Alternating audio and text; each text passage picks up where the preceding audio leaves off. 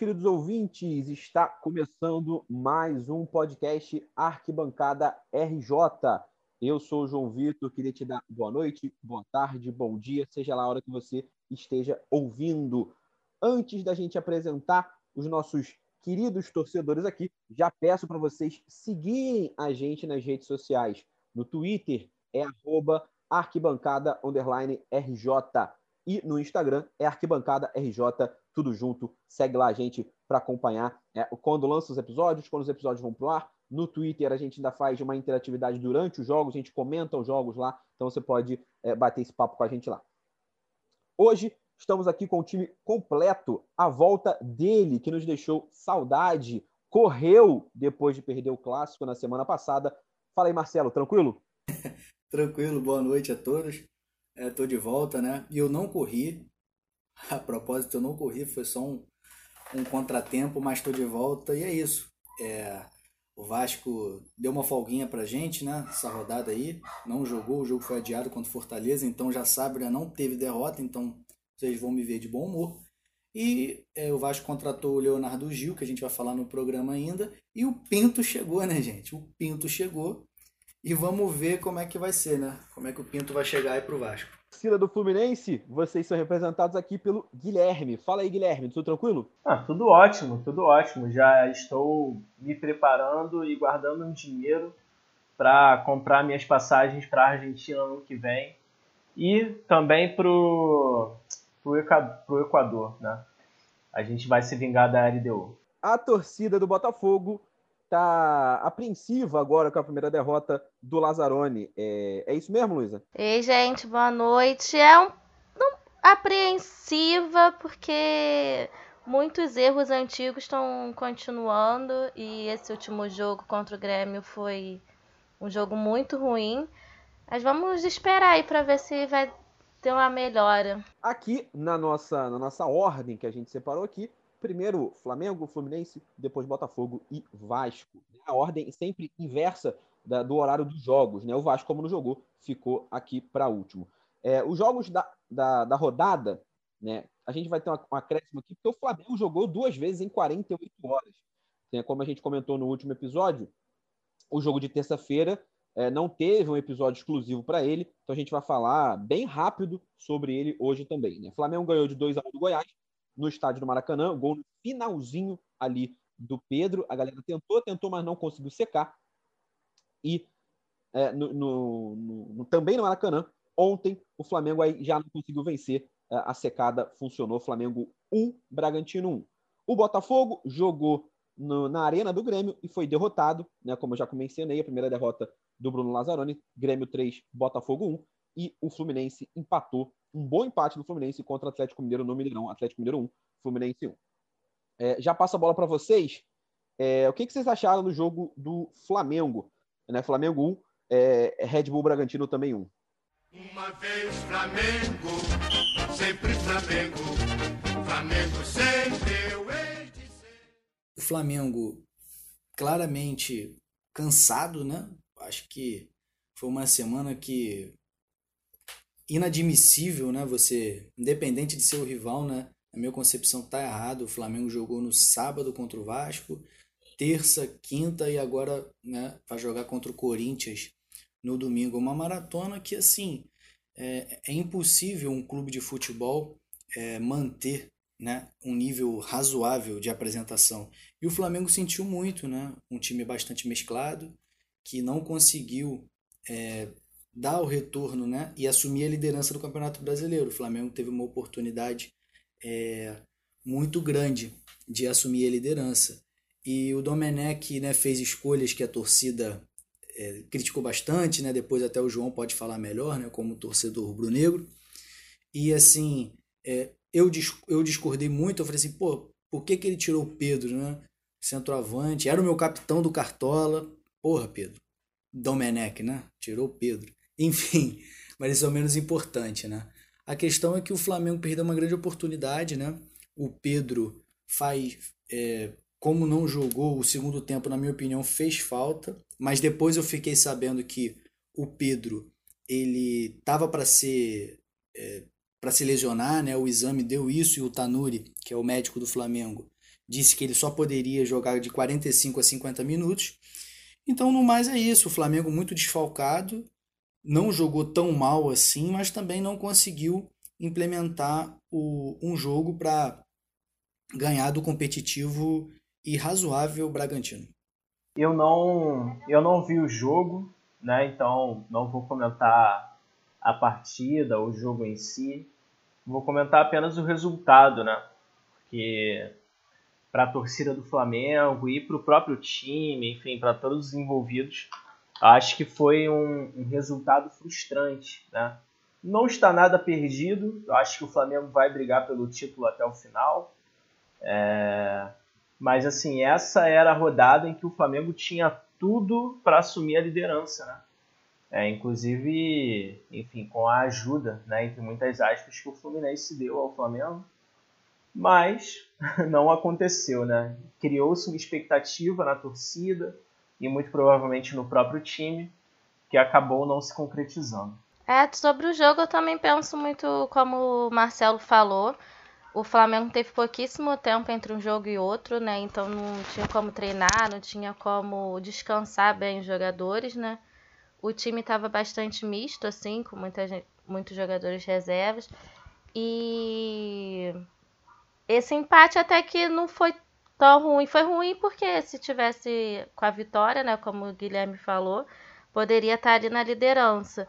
Mas foi até um empate bom, assim, pelo, pela semana do Flamengo, né, o desgaste dos jogadores. E sobre o jogo também é falar do gramado do Maracanã, como tá horrível. Um pasto. É, e aí eu lembrei que o Everton Ribeiro até sentiu, né, por pelo gramado, assim. Poderia até se machucado pior, né? É, foi a segunda lesão, né? O Gabigol também se machuca por conta do gramado. É, sobre a, o resultado da partida, é, acho que aí depende de como você olha para a partida. Né? Eu gosto muito de falar, quando a gente vai a, a, analisar e tal, na, nas conversas com outros torcedores do Flamengo, que são aqueles torcedores que são mais, que bravejam mais, gostam mais de xingar, enfim, que querem nem saber, querem a vitória pronto de que futebol é contexto. É, o jogo, uma, uma, partida de futebol não tem como ser analisada é, por torcida, por comentarista, enfim, por qualquer um, sem você olhar o contexto. Dentro de um contexto de cinco jogos em 12 dias, o resultado foi ok, foi esperado.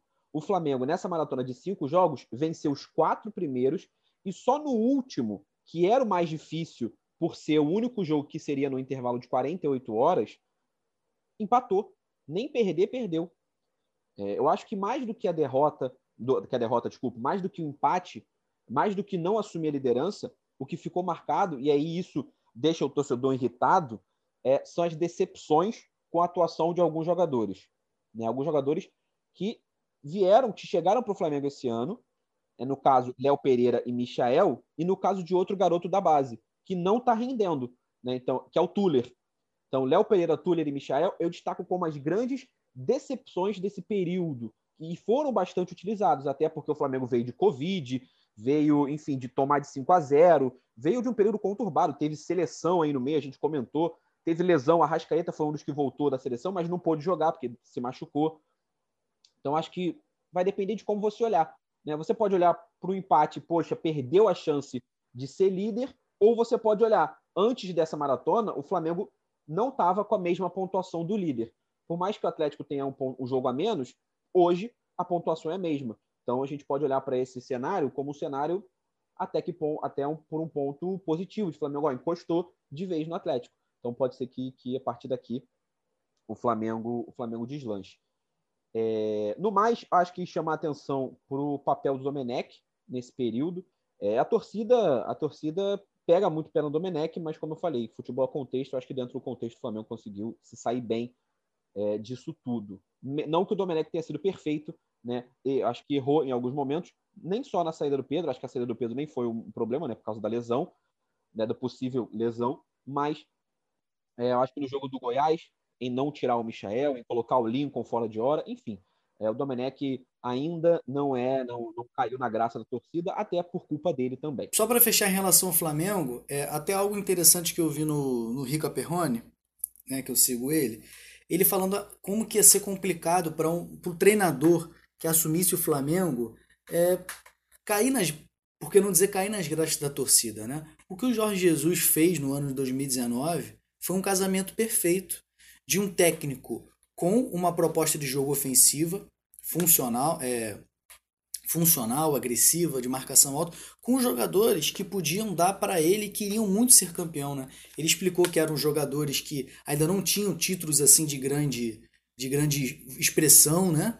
No, no cenário, até mesmo internacional. Por exemplo, o Gabigol ainda não tinha ganho nenhum título expressivo. O Rafinha, né? O pessoal brincava que ele era só reserva do Bayern. Então, assim, é, então ele deu os exemplos dele lá, eu concordei.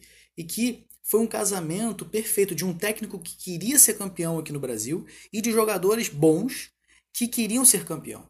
E na temporada seguinte é complicado, fora o São Paulo de 90 e, de 92, 93, se não me engano, foram esses anos, manter um nível, um padrão de atuação. O, o Domenech, ele não é o Jorge Jesus, ele tem outras características. Então, assim, na minha opinião, o Flamengo vai brigar por todos os títulos, porque tem um elenco muito bom, mas é meio que complicado, tá meio escrito na história do futebol, né?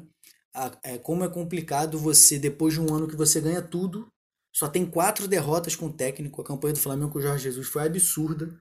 Você manter um padrão de atuação, mesmo não tendo perdido jogadores do elenco. O Flamengo não perdeu, ainda se reforçou.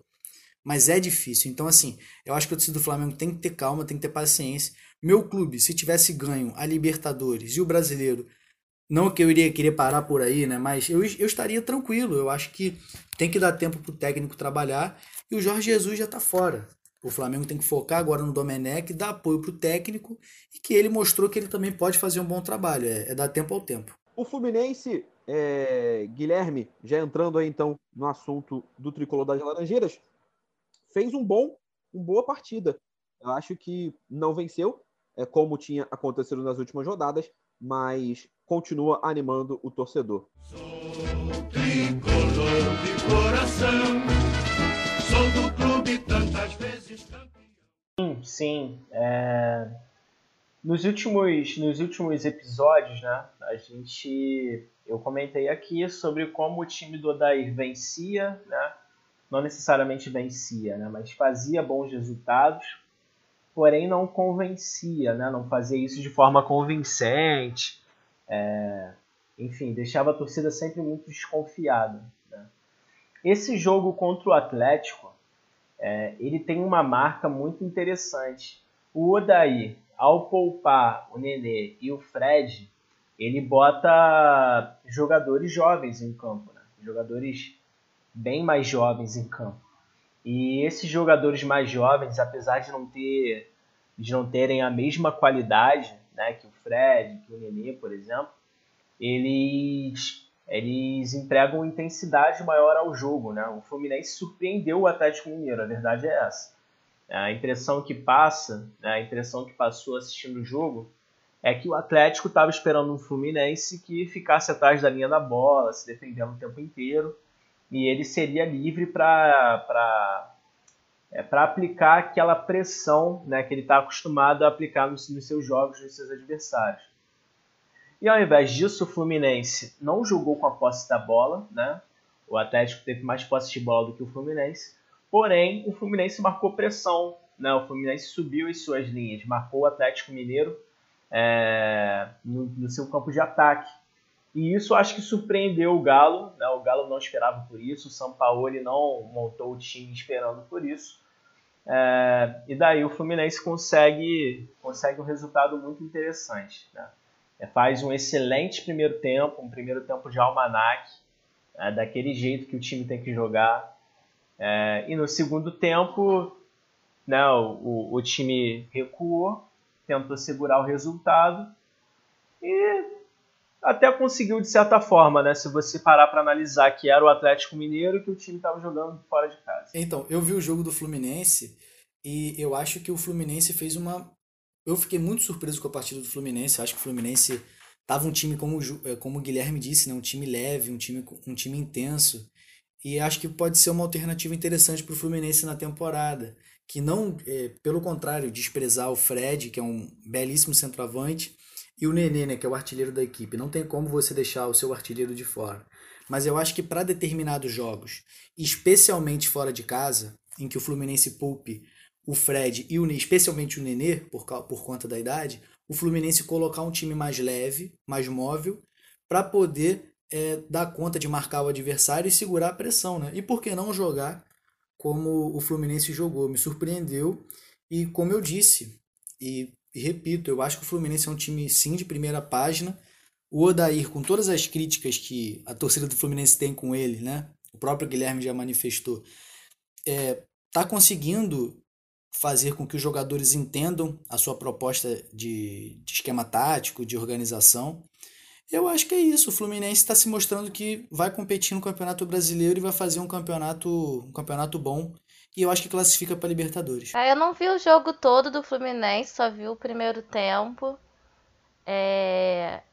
Mas pelo que eu vi, assim, depois que eu li o que a galera comentou e tal, o time surpreendeu, né? E ainda mais que jogou contra o líder lá, na casa do líder. Acho que ninguém estava muito otimista, né? O Tricolor não estava muito otimista. O empate foi bom e foi bom pelo que o time mostrou em campo, né? Mais competitivo, não recuou igual aos outros jogos. E isso deixa o torcedor mais otimista, né? Para chegar ali e entrar na zona de classificação da Libertadores. Sim, sim, Luísa, exatamente. Eu acho que o resultado foi bom, né? Conseguir um ponto fora de casa jogando contra o líder é um bom resultado, né? O, o campeonato é um campeonato de pontos corridos, então é, existem empates que, que são vitórias, vamos dizer assim, é, mas mais do que o resultado em si, né? A maneira como o time se apresentou, é, especialmente no primeiro tempo, é de dar esperanças né, ao torcedor, é de criar uma certa expectativa. Vamos ver, né? Vamos ver se, se o Odaí, se o próprio time é, conseguirão manter o padrão desse jeito. É, eu gostei bastante do time do Fluminense, é, ainda mais que eu estava torcendo pro Fluminense. Foi a União, a União Flamengo, né? A União Flaminense. Eu estava ali, é, enfim, me peguei ali num dia na terça-feira torcendo pro Felipe Luiz e na, na quarta-feira torcendo para o Egídio. Né? Então, foi o sentimento é, conflitante ali. Mas é, voltei porque o time do Fluminense conseguiu jogar né, contra o Atlético. Um Atlético que busca intensidade, o Fluminense entrou nesse jogo, né? É, com, com o Cardoso e o Pacheco ali na frente, não escalou um centroavante é, muito fixo, como o Fred é, preferiu colocar o Cardoso, que é um cara mais móvel, né, com o Pacheco e o Luiz Henrique. E eu quero destacar a partidaça para mim, principalmente o primeiro tempo. O segundo tempo nem tanto, mas o primeiro tempo é muito, muito, muito bom do, do Luiz Henrique. É, o garoto dá uma dominada, tem um lance que a bola vai lá no terceiro andar, volta e ele domina. Como, assim, como se estivesse no salão de casa, como se estivesse tranquilo. E ainda estava sofrendo pressão. Ainda tinha um cara nas costas dele. Não foi uma dominada sozinha no treino. Né? Realmente mostrou que o cara não só tem habilidade com a bola no pé, mas que pode funcionar para o time. E a sorte do Fluminense, né? O Pacheco, que eu falei que foi a escolha do Odair, o Pacheco sai o quê? Com quantos minutos de jogo? Com três. Três minutos de jogo, entra o Caio Paulista, que faz o, o primeiro gol dele no Fluminense. Golaço, né? né? Um golaço. É bom você ter falado do, do Luiz Henrique e do Caio Paulista. Né? O Luiz Henrique, cara, ele é, ele é um menino né, das categorias de base do Fluminense.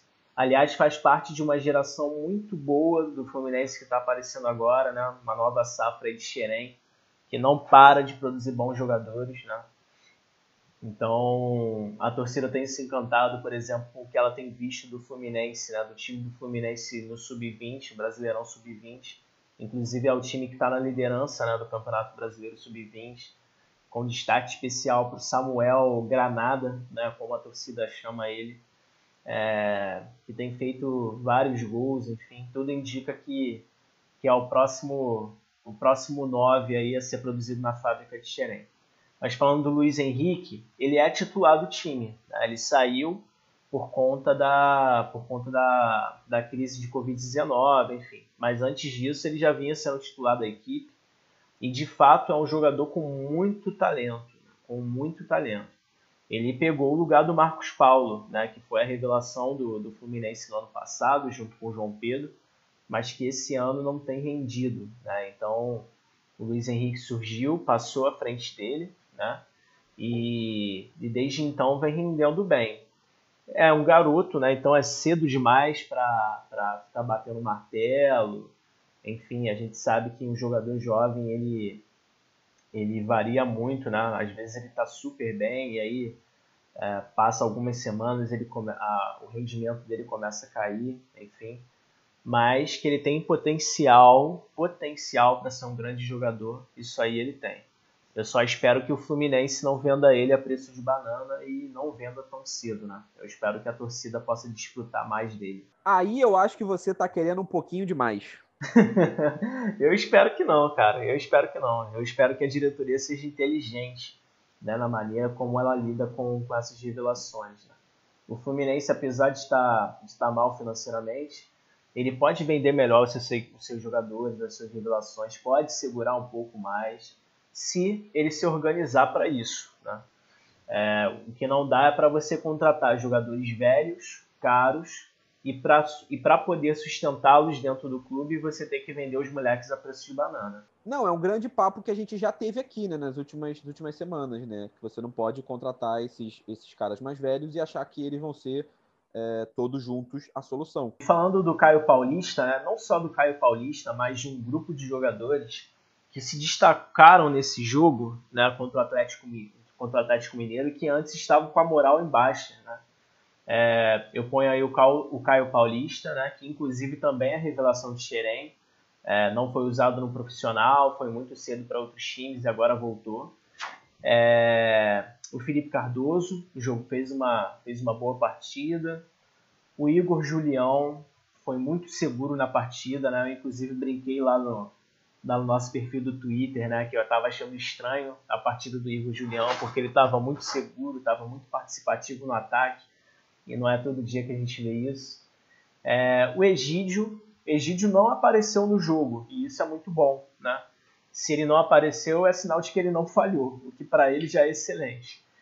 É, e mais quem? O Muriel, o Muriel, né, que para mim foi o craque da partida, e, pô, o Fluminense vem de uma eliminação dolorosa, né, na Copa do Brasil, onde o Muriel falhou em dois gols, né, e duas falhas bizonhas, duas falhas bobas. Então, para esse grupo de jogadores, em especial para o Caio Paulista e para o Muriel, terem feito a partida que eles fizeram essa semana contra o Atlético Mineiro, é muito bom. É muito bom porque eles provavelmente renovaram seu, a sua moral, o seu ânimo, a sua parte emocional, psicológica, enfim. E esperamos que eles possam render mais daqui para frente. Vamos ver se o Fluminense consegue se manter lá no grupo de cima. Luísa, é... agora com mais detalhes, falando mais como está se sentindo o torcedor botafoguense. Botafogo perdeu é... e como está a cabeça do, do botafoguense nesse momento. Botafogo, Botafogo, campeão desde 1910. É, João, não foi um jogo que a gente esperava, né? Essa derrota contra o Grêmio. Acho que estava todo mundo esperando ali um empate, pelo menos, que seria melhor, o melhor resultado pro, pro Botafogo agora, né? Dá mais para ficar naquela briga para se manter longe da zona de rebaixamento. O time realmente jogou muito mal, principalmente no segundo tempo. Foi um jogo que deu tudo errado, assim, em, em campo. E também as mexidas do Bruno não deram bons resultados. E, e logo depois, no segundo tempo, onde o Diego Souza foi expulso, parece que o Grêmio que estava com a mais em campo e não o Botafogo. E o que pareceu foi que o Bruno Lazzaroni foi botando todos os atacantes que poderiam poderia botar em campo, mas sem pensar em nenhuma estratégia, tipo assim, vai e tenta fazer um gol. Bem bagunçado, sabe? E aí também ele tirou o Juan, que não é um dos melhores jogadores não tem tanta qualidade assim, mas é o que tem velocidade no time, o que dá velocidade ao time. E ele tirou essa pessoa. Então, ele fez umas mexidas ali que realmente até atrapalharam mais o time, né? O time também estava com, com alguns desfalques importantes, assim, né? O Honda não começou em campo, o Marcelo Benevenuto também não estava, o Foster também, apesar de ser bem criticado pela torcida, fez falta.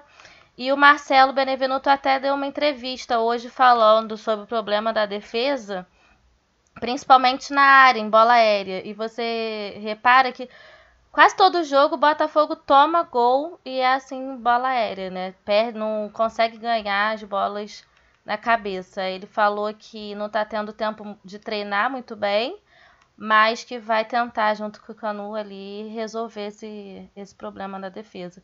Porque você vê que os dois últimos gols do Grêmio foram falhas assim bem estranhas, sabe? Parecia que a, a zaga ali do Botafogo não estava atenta umas lambanças e a gente, toma, a gente tomou dois gols fáceis. Até o meme da torcida do Botafogo, o Lecaros entrou dessa vez, né? O Lecaros, hoje saiu uma matéria falando que o Botafogo teve que pagar mais de um milhão de reais para o Cusco, se eu não me engano, que é o time onde que revelou o Lecaros. E um erro assim, porque um erro bem infantil do, do clube, falou que, que esqueceu que tinha que dar esse dinheiro e acabou que gastou esse dinheirão. E aí a gente volta na, naquele pensamento: vende jogadores importantes, jogadores da base que podem dar um retorno bom para o clube, e aí gasta dinheiro com jogadores que, que o pessoal conheceu pelo YouTube, assim, por vídeo. E que faz dois jogos e que demonstra que não, que não vale a pena, né? É, e, e essa é a questão, né? É, não é nem o gasto em si, é você comprar o cara para ele jogar. Ele jogou menos de 10 minutos no Carioca em uma partida, e aí no Carioca, ficou do Carioca até ontem. Até ontem não, né? Até quarta-feira sem jogar. Exatamente. É um gasto de dinheiro e você se pergunta, e não vai botar vai deixar ele passear pelo Rio de Janeiro e você gasta esse dinheiro que não pode gastar, né? O time já tem mil dívidas e continua com esses erros infantis aí. Marcelo Guilherme, alguma coisa sobre o Botafogo? Olha, sendo bem sincero, eu não pude ver o jogo do Botafogo. Mas eu acho que o Botafogo com o time na, nas atuais condições, né, um time que vem se recuperando, mas um time limitado, né, como é o time mesmo do Vasco, é, ir pro, pro Rio Grande do Sul né, é complicado, né, jogar contra o Grêmio. Então eu acho que é aquela derrota que já está no planejamento, né? Mas o, mas o Botafogo vem numa recuperação, né? se não me engano, duas vitórias né? seguidas e tudo mais. Está classificado na Copa do Brasil, eliminou o próprio Vasco, então eu acho que tomara que o, o, o Lazzaroni acerte mesmo, né? pegue mais uma sequência e que o Botafogo faça um campeonato digno, mas é, nada, nada a preocupar muito o Botafogo. Eu acho que o Botafogo vai conseguir se recuperar no campeonato e ficar no meio da tabela e pegar uma Sul-Americana. É, eu, eu compartilho da leitura do Marcelo, né? Eu compartilho da leitura do Marcelo. O Botafogo é um time que até, salvo engano, duas rodadas atrás, três rodadas atrás, estava na zona de rebaixamento, né? E conseguiu sair de lá, se recuperou. É, perder para o Grêmio no Sul é normal, cara. É normal. É, o importante é que foi lindo. Foi lindo, cara quem pegou a referência pegou. Quem não pegou, tá faltando conhecimento de futebol. Não, acho que o problema é como você perde, né? E falando sério agora, né? Eu acho que pode ser que o Botafogo tenha potencial para apresentar mais, né? Para ter um desempenho melhor, para não perder gol, para não perder jogo com falha boba, né? Falha de falha de falta de atenção da zaga, enfim. Mas perdeu para o Grêmio no Sul. Né? É um grande adversário, jogando dentro de casa. É uma derrota, entre muitas aspas, aceitável. Mas, Luísa, é uma questão aqui.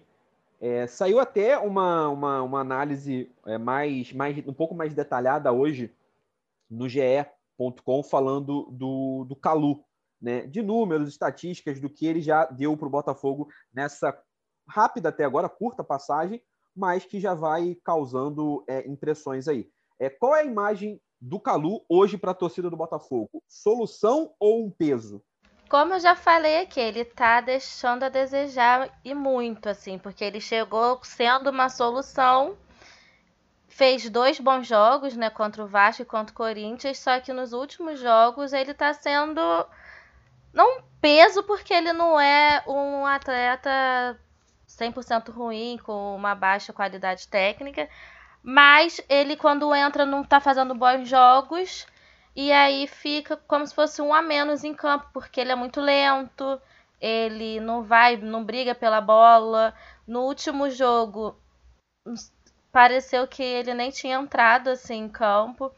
Então, realmente, a torcida está esperando que ele volte a ter bons jogos e faça diferença em campo, como ele fez quando entrou contra o Vasco e contra o Corinthians. Pelo que eu estou observando, eu acho que o grande problema do Botafogo é tá confundindo o Calu de hoje com o Calu de outros tempos. É, não dá mais para colocar o Calu e achar que ele vai entregar velocidade para o time. O que faz falta no Botafogo hoje é exatamente esse jogador de velocidade, que não tem. O que a gente tem é o Juan, e aí é um pouco complicado. Entrando no assunto Vasco da Gama, é... da minha parte eu vou deixar com que as piadas de quinta série fiquem para o Marcelo e para o Guilherme, eles são melhores nisso do que eu. Mas, Marcelo, é, o Pinto tá no Vasco, é, chegou junto aí com Leonardo Gil, meio-campista argentino. Vamos todos cantar de coração, a cruz de Malta é o meu perdão, tu tens o nome do herói. É, então, cara, foi uma semana de muita piada, né, em relação ao técnico, né? Que o Pinto chegou, que vamos ver se ele vai chegar mostrando o trabalho, se o Pinto vai ser duro, né? Com os jogadores, vamos, vamos ver. Enfim, mas agora falando sério, cara, é, assim, na minha opinião, foi uma boa aposta do, do, do Vasco, né? O Zé Luiz Moreira, que é o vice-presidente de futebol né? Desde a época do Eurico e tudo mais, ele, eu gosto do Zé, Zé Luiz Moreira, assim, não desgosto dele, né? Acho que ele, dentro das possibilidades, né? Ele sempre fez um bom trabalho, procurou ajudar o Vasco, é um grande benemérito, e ele sempre quis trazer um técnico português, né? Até porque todos sabem que o Vasco é um clube de origem portuguesa, foi fundado por alguns portugueses. Então, acho que foi uma boa contratação, tem essa identificação ainda, e numa pegada de, de, fazer, de não fazer né, mais do mesmo, né? Você contratar um Filipão, como se foi tentado, Abel Braga, sabe? Eu acho que é, o Vasco precisa se conectar com a realidade do futebol brasileiro, como um rival. Acho que a gente, a gente não tem que é, ter problema nenhum em reconhecer quando o rival, mesmo a gente torcendo contra, a gente não tem, não é problema nenhum reconhecer quando o rival vai bem e acerta. E o Vasco não está imitando o Flamengo, né? longe disso, mas o Vasco viu uma boa oportunidade de mercado. Um técnico que vem se destacando, né? É, dentro, claro, do seu do cenário da Europa, né? como clubes como Braga, é, que ele fez um bom trabalho, clubes como o Standard Liège da Bélgica. Ele teve a proposta do Panathinaikos agora da Grécia, mas não aceitou. Ele preferiu o Vasco. Então, assim, é uma aposta, é uma aposta, mas que entre apostar no Pinto, né, que pode é, fazer, pode realizar um bom trabalho no Vasco e ainda tem essa coisa da identificação, enfim, mas isso é até o de menos. O, o ponto é ele fazer um bom trabalho e, e coisa que o Ramon não estava mais conseguindo fazer, né? E vamos ver, vamos ver. Agora é uma aposta e vamos ver, vamos esperar que o Pinto se encaixe. Em relação ao Leonardo Gil, isso que eu ia falar agora justamente, é um jogador que se destacou no Rosário Central, né? Antes teve passagem pelo Tadieres, teve passagem, se eu não me engano, pelo Vélez e estava na no Al lá da, da Arábia, né? Algum time desse aí. E é, é novo, tem 28 anos ainda, está no auge da sua forma física. Eu pesquisei sobre o jogador, é um jogador promissor, é um jogador é forte fisicamente, técnico, bate falta, vai compor bem o meio-campo do Vasco. Então eu acho que a gente. Acho que o clube, o Vasco, fez duas boas contratações. O técnico, que, ao meu ver, vai fazer um bom trabalho no Vasco. e o Leonardo Gil, que vai agregar no meio de campo. Marcelo, ainda falando sobre Pinto, é... que foi um assunto recorrente nas nossas. Você gostou do Pinto, cara? Recorrente aí nas nossas, nas nossas rodas de conversa, né? nas nossas conversas no grupo de WhatsApp. Essa semana a gente falou muito sobre o Pinto, né? É, o, o, Pinto, o Pinto permeou, permeou a nossa conversa, né? Durante essa, essa, essa longa semana. A gente vai, a gente olha para o histórico do Pinto, né? Como, como treinador, e a gente percebe. Nem eu consigo ficar sério, cara.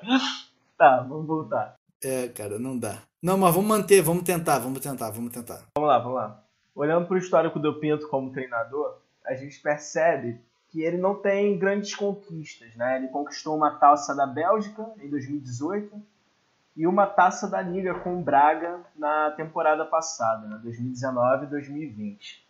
É, tendo posto isso, né, que não é um técnico assim uh, de renome, com um currículo muito grande, é, a torcida do Vasco tá assustada com a possibilidade do Pinto ser pequeno. Ai, meu Deus do céu, como que responde um negócio desse? Cara, eu acho que o Vasco é, tá satisfeito. Até pelo fato de que não tem muito. Agora, né, tentando falar sério, eu acho que entre apostar no, no mais do mesmo, como a gente tem aqui no mercado brasileiro, e dar uma chance para o Pinto mostrar o seu trabalho, eu acho que é válido entendeu? É o, o, o técnico, né? Ele é novo, tem 48 anos, né? Mesmo ainda não tendo ganho títulos e tudo mais, ele é jovem e, e já, já demonstra, né? Ter capacidade, fez um bom trabalho no Braga, fez um bom trabalho na Bélgica, né? No Standard Liège.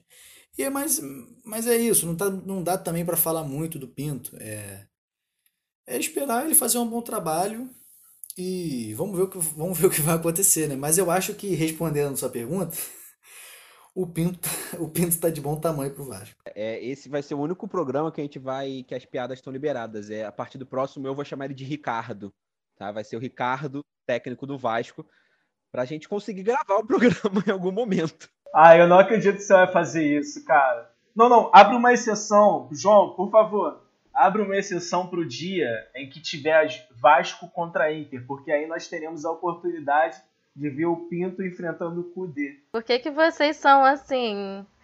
Igual no jogo da o Brasil e Peru. Gente, foi a noite inteira no Twitter com umas piadinhas. Eu falei, por que, que vocês são assim? Luísa, eu tentei, Luísa, eu tentei. É, mas essa coisa do Peru já tá meio batida, né? Agora, o Pinto o pinto é uma novidade, entendeu? O pinto é uma novidade, então assim, é um pinto novo. Falando, falando de futebol. Marcelo, eu vi o vice-presidente do Vasco falando que isso sempre foi um sonho dele trazer um português para comandar o, o, time do Vasco aqui.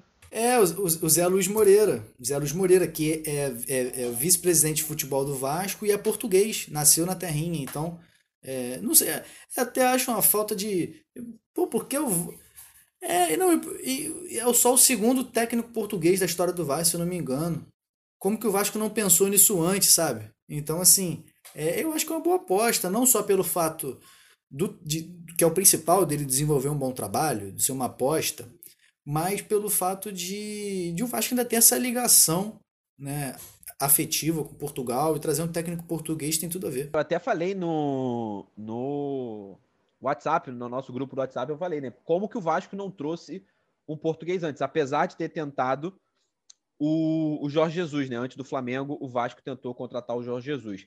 É, o que eu falando sobre o futebol, especificamente, né, esquecendo o nome do técnico, é que, é, indo de encontro com a pergunta do, do Guilherme, é, apesar de, do, do, do, técnico, do novo técnico do Vasco não ter conquistado grande, grandes títulos, é, se a gente for pegar, por exemplo, o Jorge Jesus, ele também não tinha um histórico bom com, com torneios é, continentais. Né? Ele tinha sido vice duas vezes da Europa League com Benfica.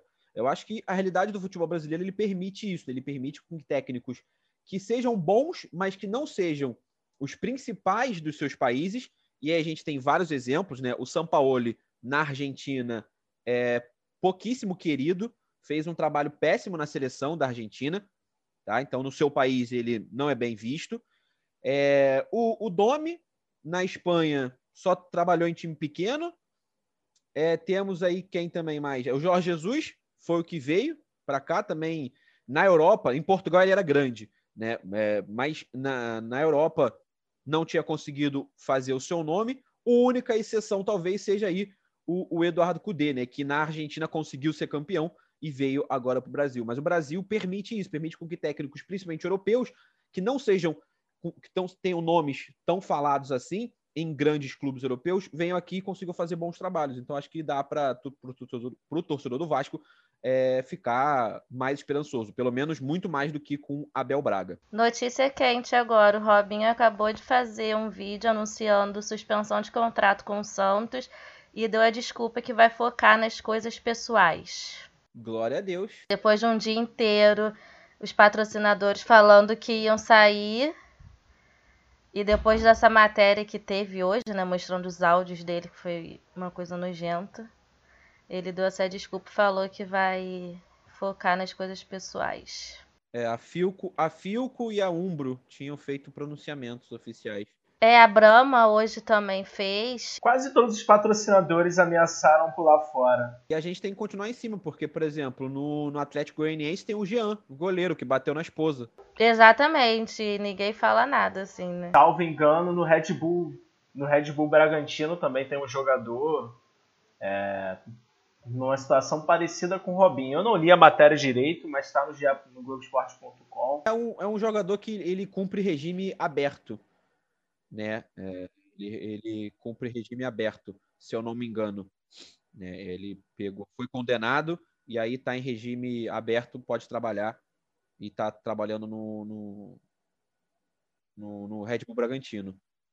Mas só aproveitando né, o, a pauta extra né, que surgiu, é, fica aí né, um, um recado educativo, né, se a gente pode, pode chamar dessa maneira, é...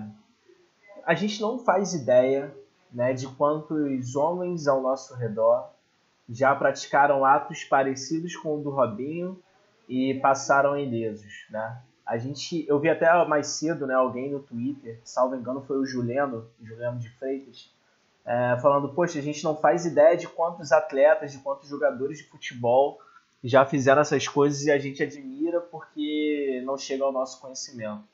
Cara, na verdade a gente não tem ideia de quantos homens, de quantos amigos, de quantos parentes, né, pessoas que nós admiramos ao nosso redor já fizeram, já tiveram atitudes parecidas e a gente continua admirando por não ter noção, né, por não ter acesso a essa informação. Com certeza vocês já passaram por conversas assim, né? Com certeza vocês já ouviram em conversa coisas pesadas assim de amigos falando, e aí na hora a gente deixa passar porque é amigo, não fala nada. Mas com certeza vocês já devem ter escutado algo assim. É, depois dessa importante, importante intervenção, é, é, é, importante a gente, mesmo não sendo do Rio de Janeiro, é um assunto maior do que esse nosso recorte aqui do podcast. Caminhando então agora agora para o final do nosso podcast, trazendo a próxima rodada dos clubes cariocas. Né? O Fluminense joga no sábado contra o Ceará, no Maracanã, às 19 horas.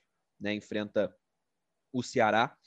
É... Então, é o primeiro carioca a voltar a campo. O Flamengo volta a campo no domingo, às 16 horas, contra o Corinthians, na Neoquímica Arena. Né, no domingo, já não lembro se eu falei. e o Vasco também no domingo, é, às, 18h15, contra o Internacional. E o Botafogo encerra a rodada dos Cariocas é, na segunda-feira, às 8 horas. E aí o Botafogo é, sendo o último time a jogar Botafogo e Goiás. Beleza, galera? Algo mais aí para finalizar? Não, só agradecer a galera que continua escutando a gente, né? Passa para os amigos, compartilha. Espero que tenham gostado desse também. É isso, galera. Espero que vocês tenham gostado. Segue a gente nas redes sociais.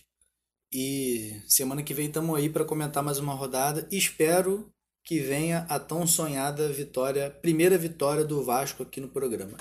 Acho difícil pelo adversário internacional, mas a fé sempre caminha ao lado do, do, dos bons. Então, vamos torcer pro Vascão. Valeu, galera. Amém. Vamos voltar com a vitória aqui. Também quero voltar feliz e contente.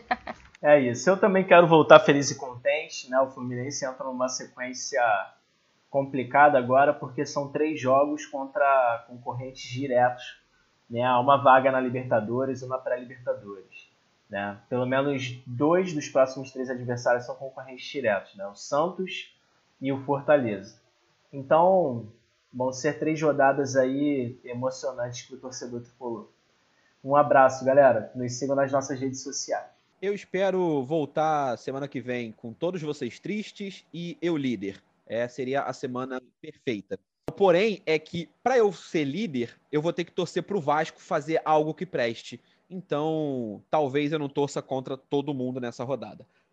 No mais, muito obrigado pela audiência de vocês. Espero que vocês estejam gostando aí do programa. Compartilhem o programa nas suas redes sociais. Joga o link do programa no grupinho de WhatsApp do futebol e manda aquele, ó, oh, aqueles malucos estão falando de futebol, olha a besteira que eles estão falando, olha a maluquice, olha isso, olha isso. Então, é, espalhem a palavra do Arquibancada RJ. Valeu, galera. Um abraço, uh, até a próxima e tchau.